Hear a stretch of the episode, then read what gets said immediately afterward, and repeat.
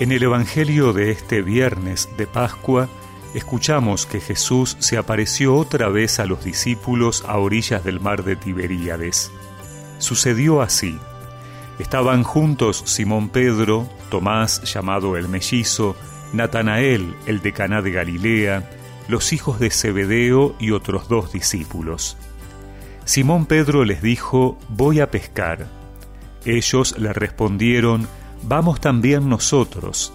Salieron y subieron a la barca, pero esa noche no pescaron nada. Al amanecer Jesús estaba en la orilla, aunque los discípulos no sabían que era Él. Jesús les dijo, Muchachos, ¿tienen algo para comer? Ellos respondieron, No. Él les dijo, Tiren la red a la derecha de la barca y encontrarán.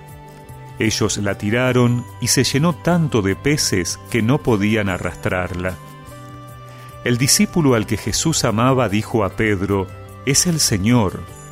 Cuando Simón Pedro oyó que era el Señor, se ciñó la túnica, que era lo único que llevaba puesto, y se tiró al agua.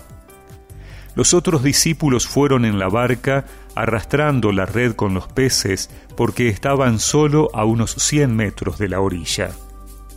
Al bajar a tierra vieron que había fuego preparado, un pescado sobre las brasas y pan. Jesús les dijo, Traigan algunos de los pescados que acaban de sacar. Simón Pedro subió a la barca y sacó la red a tierra, llena de peces grandes.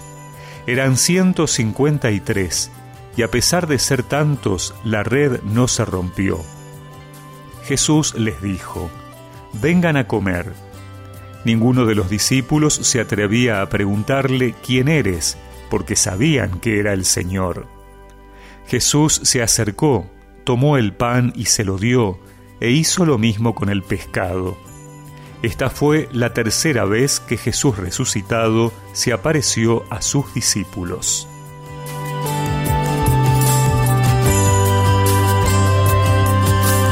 Esta nueva manifestación de Cristo resucitado se nos presenta, al igual que las anteriores, como un camino, un proceso que va desde la experiencia de la ausencia de Cristo al reconocimiento de su presencia viva. Los discípulos han vuelto al origen, a su territorio, a la pesca. Esa noche vuelven a experimentar el fracaso de no conseguir sacar nada del mar pero Jesús está en la orilla. El Evangelio no dice que se aparece, sino que da a entender que siempre estuvo allí. Qué hermoso pensar que incluso en las noches oscuras del fracaso de nuestras vidas, el Señor siempre está en la orilla y desde allí nos llama. Es en ese llamado a salir del mar, a ir a su encuentro, donde lo reconocen y entonces empieza el día. La pesca se hace súper abundante y Jesús los invita a comer. Este grupo se transforma en una verdadera comunidad, compartiendo la comida que el Señor les prepara. También ellos tendrán que aportar desde lo que generosamente Cristo les ha dado. Jesús rescata a sus discípulos de la noche de una ausencia que nunca ha sido tal, y atrae a su comunidad a una comunión más profunda con Él.